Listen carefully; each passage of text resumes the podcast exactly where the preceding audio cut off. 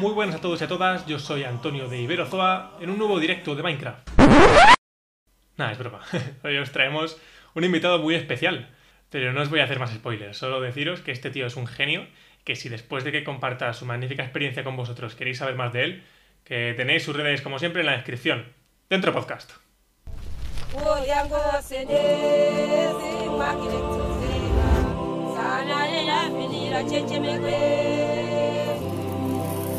Hola gente, mi nombre es Pedravela Dalia, digo los apellidos por si la fama y soy fotógrafo de naturaleza. Hoy vengo a hablaros del lugar soñado por muchos, de aquel capaz de envolver todos tus sentidos desde que pisas su tierra hasta que por desgracia toca dejarla.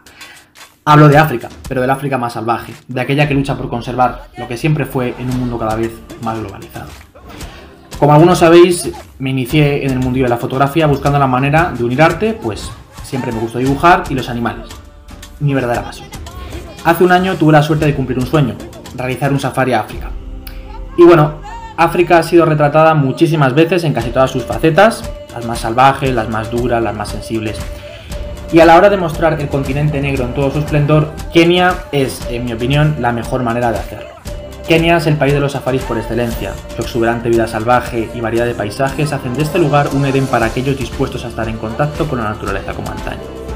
Espero que paséis un buen rato y que os pueda transportar desde vuestras casas, que espero que estéis ahí, a ese rinconcito de África que tuve el privilegio de conocer.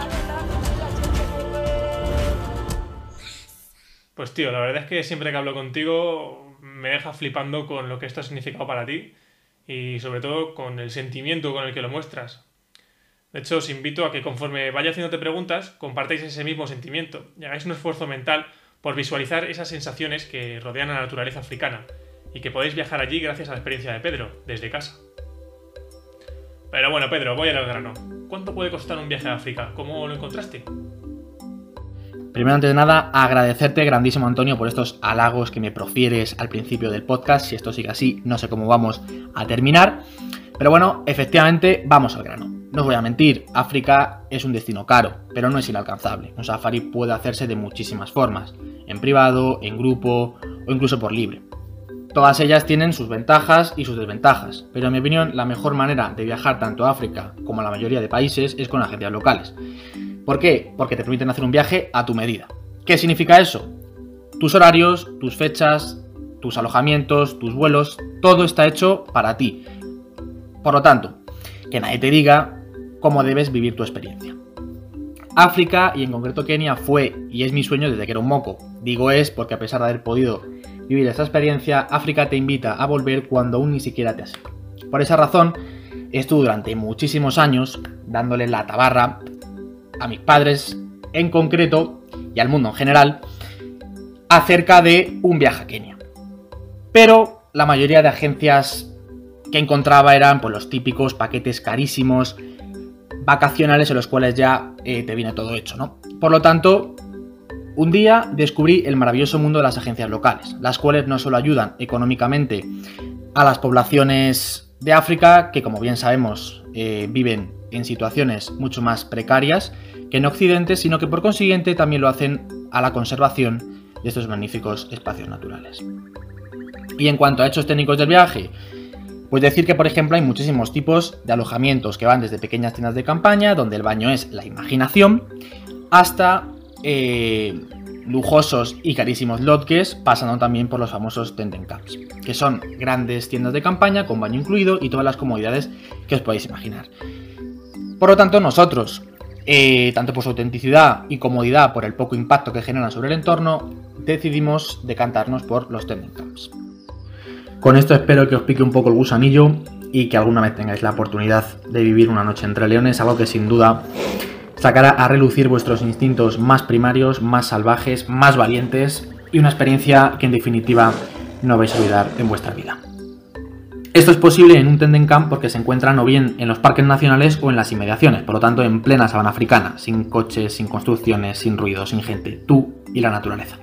Aún recuerdo una noche que se nos coló un hipopótamo de cerca de 3 toneladas en la tienda. Ciertamente yo me hice el valiente los primeros 50 metros. El resto no tenía piernas, tenía drones. Salí corriendo hacia mi tienda. Cerré como un loco y esa noche la verdad eh, dormí bastante poco. No solamente por el hipopótamo, sino por los rugidos de los leones, los sonidos de las cebras, en definitiva, la naturaleza en su estado más primitivo.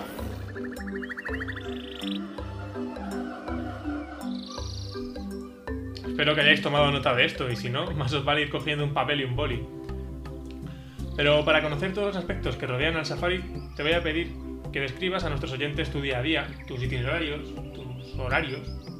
Si te parece, Antonio, empiezo por la parte más general del viaje. Estuvimos siete días, de los cuales cuatro los centramos en la joya de la corona de la riqueza natural africana, el Masai Mara.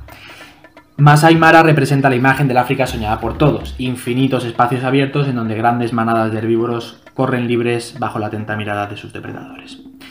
El Masai Mara es uno de los mejores lugares de África para ir en busca de los llamados cinco grandes, que como espero que muchos sepáis, son aquellos animales que por su imponencia y peligrosidad eran los más difíciles de abatir antaño por los cazadores armados de rifle.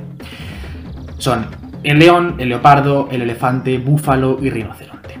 Sin embargo, el Mara es famoso por ser el telón de fondo del mayor espectáculo natural del planeta, la Gran Migración. Más de 2 millones de animales, en su mayoría ñus, junto con cebras y gacelas, ejecutan cada año una travesía de casi mil kilómetros desde el Serengeti en Tanzania hasta los verdes pastos del Masai Mara. Pero bueno, ¿qué a contar yo que no habéis visto ya en los documentales de la 2? Resumiendo, la imagen del cocodrilo comiéndose al ñu, las manadas de ñus lanzándose desde los desfiladeros a las turbias aguas del Mara. En su periplo anual, las manadas se enfrentan a numerosos peligros, que van desde el ataque de leones y llenas, siempre dispuestos a cobrarse su tributo vital, hasta el famoso cruce del mar, ya mencionado. Sin duda es el momento más impactante y retratado de todos, donde miles de animales pierden la vida intentando llegar a la otra orilla, ya sea pisoteados, ahogados o devorados por los saurios.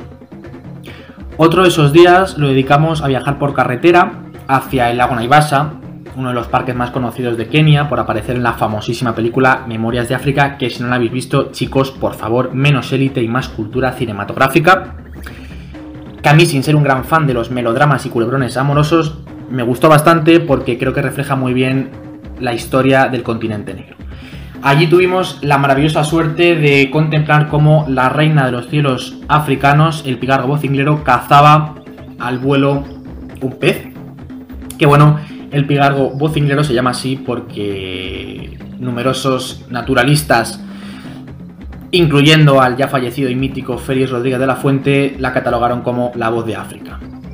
Allí también pudimos realizar un safari en barco, por si nos habíamos quedado con hambre de hipopótamos, pues ahí tuvimos la oportunidad de acercarnos todavía más a estos maravillosos animales, además de contemplar ingentes bandadas de pelícanos, tántalos africanos, e incluso algún que otro Martín Pescador. El último día decidimos perdernos por la bulliciosa Nairobi, su capital. Tranquilos chicos, que este podcast está completamente libre de spoilers de la casa de papel, así que sigan con Netflix. Y bueno, ahí fuimos unos privilegiados por poder visitar uno de los proyectos de conservación más importantes de Kenia y de África, que es el Orfanato de Elefantes de David Shelton, el cual se encarga de acoger a los pequeños huérfanos que han caído víctima de la caza furtiva para posteriormente tratar allí de curar el sufrimiento físico y psicológico que se les queda ante la pérdida de su madre. Tras un larguísimo proceso de recuperación, se les devuelve a las manadas salvajes de las que nunca debieron separarse. Abre sus puertas al público tan solo una hora al día, si no recuerdo mal, de 11 a 12 de la mañana. Y bueno, allí en un pequeñísimo, bueno, no, no tan pequeño recinto, los cuidadores alimentan a las crías, y además podemos verles jugar y disfrutar de sus baños de barro. Es muy divertido y conmovedor ver a estos pequeños gigantes ser alimentados por sus cuidadores con esos biberones enormes de casi 4 litros. El dinero obtenido por la entrada va a parar directamente a la fundación que maneja el centro y a conseguir todos los materiales necesarios para sacar adelante a estos pequeños animales. También se pueden realizar donaciones o incluso apadrinar alguna de las crías, algo que ayuda sin lugar a dudas a mejorar y acelerar su recuperación. En cuanto al día a día, puedo deciros sin lugar a dudas que Kenia ha sido el único motivo de este mundo, ni el amor ha podido lograr eso por el que he madrugado sin apenas ojeras y ganas de cargarme a alguien. A las 5 de la mañana sonaba el despertador que se fundía con ese olor a hierba mojada, el sonido de las cebras que pastaban a pocos metros de nuestra tienda y la sonrisa de aquel Masai maravilloso que nos indicaba que era hora de tomar algo rápido, subir al jeep y comenzar a surcar la sabana. Recorrer estas tierras agarrados a aquel techo desplegable que nos permite ver todo lo que nos rodea es la sensación más parecida a comerse África a bocados. Prácticamente estábamos de safari todo el día y cuando anochecía sobre las 6 de la tarde era hora de regresar al campamento, revisar fotografías pegado a la hoguera y tratar de dormir en aquel entorno maravilloso donde lo único que podía perturbar el sueño era, como ya os he dicho antes, los rugidos de los leones que se acercaban al campamento.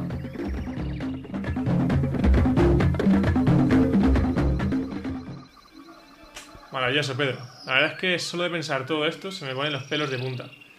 Bueno, ya hemos dejado claro que esto está siendo algo distendido, así que cuéntanos alguna anécdota graciosa. Venga, va, que me habéis caído bien. Tengo una bastante buena, aunque el final fue sencillamente lamentable. Está referida con los Masai, que es quizá la tribu más conocida de África. Cuando llegas allá al campamento, te reciben estos amables hombres de metro noventa de altura, en el caso de los más bajitos, con sus mejores galas y sonrisas. Cuando es un Masai por primera vez, lo que más te llama la atención son sus dientes tan blancos, que es que tiene una sonrisa vital. Entonces yo, que no tengo ningún tipo de vergüenza, en el buen sentido, me atreví a preguntarle a uno de ellos cuál era el secreto para tener los dientes así de blancos. Y de repente, sin mediar palabra, uno de ellos cogió dos ramas de un árbol cercano y me invitó a que me frotara con ella los dientes como hacían ellos supuestamente. Al principio pensé que estaban de coña, pero luego me di cuenta de que para nada. Yo haciéndome el valiente, me pasé la rama por la boca, a diestro y siniestro durante un buen rato y al cabo de unos 15-20 minutos se me puso eso como un fuete imperial. La boca hecha un cromo. Y sí, efectivamente, el resto del viaje estuve hecho un Cristo. Y todavía recuerdo las risas de los muy pícaros de los Masáis cuando me vieron al día siguiente aparecer por la puerta. Con esto, por supuesto, no quiero decir que lo hiciesen aposta, ni mucho menos, simplemente a mí me dio una ración enérgica de caballos o fue descomunal, pero luego comprobé que es verdad, ellos para mantener su esmalte en buen estado cogen ramas o plantas de la sabana y se frotan con ellas los dientes. Siguiendo con momentos épicos, cuéntanos el que para ti fue el momento más top del viaje. ¿Qué especies viste?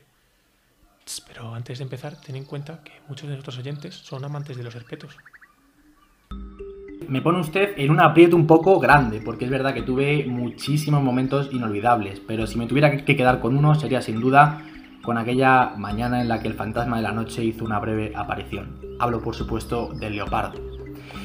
Recuerdo todavía el olor a hierba mojada, la tenue, tenue y cálida luz del amanecer africano. Y bueno, mi guía, que desde aquí le mando un fuerte abrazo, estaba mm, observando la sabana y de repente vio a lo lejos un grupo de hienas que acababan de cazar una gacela. Fuimos para allá a toda velocidad, la imagen fue sobrecogedora, el sonido de los huesos crujiendo en las mandíbulas de las cazadoras y bueno, el sonido de cómo se peleaban, en fin, algo espectacular. Y a poco más de 100 metros hizo su aparición el verdadero templo de la naturaleza que para mí es el leopardo. Leopardo apareció como un buen señor. Nada, menos de 20 segundos. Hizo una pequeña pose, posó para mí durante ese tiempo y de repente corrió a perderse como un fantasma entre las altas hierbas. Y en cuanto a la fauna vista, pues te puedes imaginar. Miles y miles y miles de animales llenando la sabana el rugido del león, las implacables mandíbulas de la hiena, la figura escultórica del elefante, el poder del búfalo, la elegancia de la jirafa, el aspecto casi prehistórico del ñu o la veloz carrera del guepardo, por desgracia hacia la extinción, hace que todos ellos tengan en mi memoria su propia historia y recuerdo. Y bueno, para mis amigos herpetólogos, que espero que estén aquí a tope conmigo, seguramente queden algo decepcionados con esta sección, puesto que no vi apenas reptiles y mucho menos anfibios con lo que les gusta a ellos levantar una buena piedra a ver qué encuentran, ¿no? Pero bueno, no dije que no viera. Y sin menospreciar a los cocodrilos de más de 5 metros que custodian el río Mara, me hizo especial ilusión ver un varano del Nilo. Era enorme, alrededor de 2 metros de bicho, que estaba tomando el sol en la orilla de un río. aunque mi torpeza me hizo olvidar la batería de repuesto de la cámara y efectivamente, señores y señoras, no tengo la foto, por lo que tendréis que creerme. Madre mía, esto es como cuando un amigo te dice que ha visto un famoso en el metro, lo que en este caso son los famosos de los documentales de toda la vida. Pero bueno, todos sabemos que conviene tener respeto a estos actores. ¿Alguna vez tuviste una situación peligrosa allí? Pues efectivamente, pero si te digo que esa situación fue con un babuino, seguramente no me creáis. Pero te puedo asegurar que cuando esos bichos se ponen de pie parecen culturistas, parecen Schwarzenegger. El poder que desprenden esos animales son impresionantes. Todas las noches los Masai nos acompañaban a nuestra tienda con las lanzas, que aunque pueda parecer un poco de postureo, le daba más emoción al asunto. Y entonces, cuando estábamos a punto de entrar a la tienda, recuerdo que mi madre pegó un grito enorme y me di cuenta de que había un babuino gigantesco justo al lado de la entrada. Los Masai hicieron algo de ruido y se fueron. Pero cuando se puso de pie, la verdad que se me pusieron de corbata. En otra ocasión nos salimos un poco del camino para ver unas leonas que estaban eh, agazapadas en las altas hierbas y no nos dimos cuenta que los cachorros los tenían justo al lado. Por lo tanto, cuando nos fuimos a acercar un pelín más de la cuenta sin darnos cuenta, la leona se levantó como para venir hacia acá. En ese momento dije, Pedrillo, fin del juego, fin de las fotos y fin del trayecto. Pero bueno, fue bastante benevolente y es más, me regaló una de mis mejores fotografías del viaje. El resto del, del safari siguió sin sobresaltos porque Kenia, reitero, es maravillosa y en ningún momento tuve sensación de inseguridad. Háblanos acerca de la cultura keniata. Es más, te voy a someter a la prueba oficial de la Escuela de Idiomas. ¿Podrías decirnos algún animal en suajili? Para empezar, decirte que los keniatas son personas muy cercanas, cariñosas y de muchísimo contacto, además de muy expresivos. Su vida se basa en la solidaridad y aunque parezca un topicazo, se basa en el conocido Hakuna Matata, es decir, no hay problema, todo está bien. Podías tener un pinchazo en la carretera que siempre tenías a tu guía con una sonrisa y diciéndote Hakuna Matata. Gracias a mi guía Joseph, al que de aquí mando de nuevo un enorme abrazo, pensaréis ya que tengo algo de publicidad o de spam con él. Eh, bueno, sigo teniendo una muy buena relación a día de hoy y he aprendido muchísimas palabras, o algunas al menos, en su agil. Ha sido buen profesor porque al principio no sabía ni dónde tenía la mano derecha y ahora sé decirte gran cantidad de animales, incluso algunas expresiones. Ciertamente, en nuestro idioma, en español, la única palabra suajili que ha calado ha sido safari, que significa viaje. Pero hay otras que nos suenan. Rafiki, por ejemplo, que es amigo. O bueno, una que seguramente os va a hacer rejuvenecer un par de años y sacaros unas cuantas lagrimillas. ¿A que no sé cómo se dice león? Pues Simba. Y luego, bueno, hay un montón también de animales. Duma, que es leopardo, Chui, que es leopardo, tembo, elefante, niumbu, ñu, fisi, hiena, pundamilia, que es cebra, tuiga, jirafa. Y bueno, ya paro de leer en Yahoo Respuestas. Desde luego es normal que esta sea la mejor experiencia de tu vida. Y es que la magia de un viaje no solo está en los animales, está en el entorno y en las personas que te rodean. Es algo muy bonito. Y hablando de bonito, cuéntanos más sobre las fotografías de allí y cómo han influenciado en tu trayectoria, que, joder, para algo eres fotógrafo profesional. A nivel de fotografías hice alrededor de 3.000, que aunque parezcan una burrada, no son tantas, teniendo en cuenta de que no paras de ver cosas alucinantes a cada paso que das. Pero dado que iba a ser el sueño de mi vida, me propuse dejar un poco de lado el sacar fotos de forma compulsiva y disfrutar del viaje, cambiar la memoria SD por la memoria personal. Cuando veíamos un animal, sacaba la foto y luego me sentaba a disfrutar. No quería pasar el viaje a través de un diminuto visual. Y bueno, ya espero que haya también aquí fotógrafos escuchándome, pues vamos a ir un poco al tecnicismo de la fotografía, ¿no? Mi equipo fotográfico fue una Nikon d 5300, un zoom Nikon 200-500, un 55-300, el tipiquísimo, que este está en todas las casas, es como Jesucristo, el 1855 y un fijo 50F1.8. Para los fotógrafos os recomiendo justamente esto. Para un safari, un telezoom de más de 300 milímetros, un medio zoom para objetos animales que estén más eh, cercanos y un gran angular porque los paisajes allí te dejan sin aliento. Si además eres aficionado a la astrofotografía, te recomiendo un objetivo luminoso porque los cielos de África no tienen comparación. En cuanto a la repercusión de mis fotografías, pues bueno, cabe destacar que tuve el honor de ser premiado en el certamen internacional de María Luisa con una fotografía de leopardo, de justamente ese momento que os comentaba antes, que la ha titulado El Rey en la Sombra. Este viaje me ha permitido desarrollarme en el mundo de la fotografía de fauna y comenzar también a desplegar en él. Con estas fotografías pues he podido también participar en otros concursos y colaborar con numerosas revistas de viaje o de fotografía. Lo dicho, si es que no hay nada más que ver tu galería para entender todo lo que nos quieres transmitir. Como la sensación que te inunda cuando ves un documental y te imaginas la escena. Pero tú que has estado allí, ¿qué diferencia ves entre el África real y la de los documentales? Pues te agradezco muchísimo que me digas esto porque para mí una buena fotografía es aquella que consigue transmitir al público lo que tú estabas sintiendo en el mismo instante de hacerla. Y bueno, respecto a la, a la pregunta, ciertamente veo una diferencia porque, bueno, en los documentales de naturaleza, con la finalidad de darle acción un poco al espectador, que a partir de ahora espero que utilicéis los documentales de la 2 para algo más que para echaros siesta, por favor, se tiende a mostrar una imagen muy salvaje, muy dura de África, ¿no? En la que el león acecha a la desvalida cebra, los reparos echan carreras con las gacelas, y aunque esto forma parte del indudable eh, ciclo de la vida, la mayor parte del tiempo reina la calma. Los leones descansan a pocos metros de la cebra, los ñus están tranquilos y las gacelas se limitan a levantar la cabeza de la hierba de vez en cuando. Muy curioso, la verdad es que no lo había pensado. Al fin y al cabo, por muy mitificados que estén, son animales salvajes igual que los que tienes en la puerta de tu casa. Pero vamos a hablar de las personas. La inestabilidad política que vemos todos los días en las noticias hace de África un destino peligroso. Pues Antonio, esta es una muy triste conclusión que no solamente afecta tanto políticamente como por supuesto económicamente a los gobiernos de estos países subdesarrollados, sino que por consiguiente también lo hace a la conservación de estos maravillosos espacios naturales. Como bien sabemos, estamos en un mundo muy materialista que se rige por dinero y sin los ingresos que da el turismo y gracias a los cuales se conservan estos parques nacionales, no habría leones, no habría elefantes y no habría el Masai Mara. Es verdad que llegamos a estas conclusiones tras escuchar en los medios los robos, atentados, guerras y otras atrocidades que allí se viven ciertamente, pero que parece que son únicos del continente africano, cuando ocurren también por desgracia aquí en Occidente.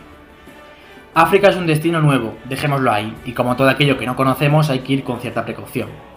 La parte de África del Este, por ejemplo, exceptuando Somalia, es una zona bastante segura y con gran estabilidad política en la actualidad, Pensad que son países que, como les he dicho antes, viven prácticamente del turismo, por lo que cuidan mucho a sus turistas.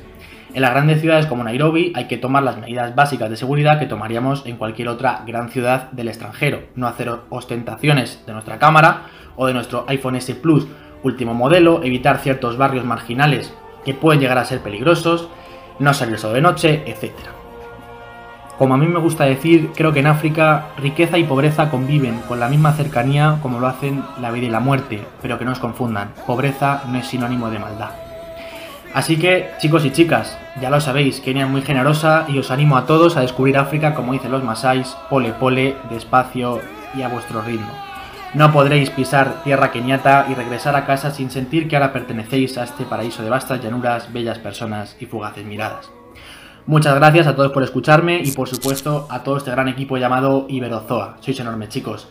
Y espero que todos y todas, a pesar de estas inclemencias que por desgracia nos está tocando vivir, tengáis esto siempre presente.